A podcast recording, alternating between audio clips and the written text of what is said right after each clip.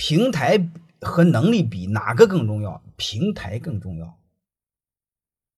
有时候你们老站为专业重要，专业不重要，平台重要。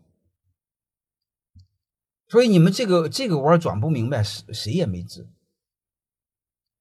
啊，你比如给你举一个案例，前前一段时间我谈过黄峥，就是拼多多那个黄峥。黄峥零四年大学毕业，大学毕业之后呢，他就面临选择，去微软还是去谷歌。谷歌是小公司，刚成立不久。然后段文平就告诉他去谷歌，因为谷歌的成长性好。他涨你也涨，你涨得快。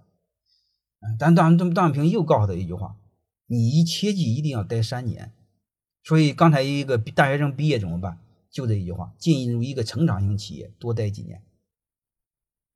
然后黄峥真听了他的，结果黄峥去没半年，谷歌上市，然后他一夜之间有了几百万美金的股票，完成了他的第一桶金。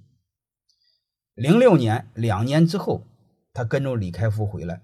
创办中国谷歌。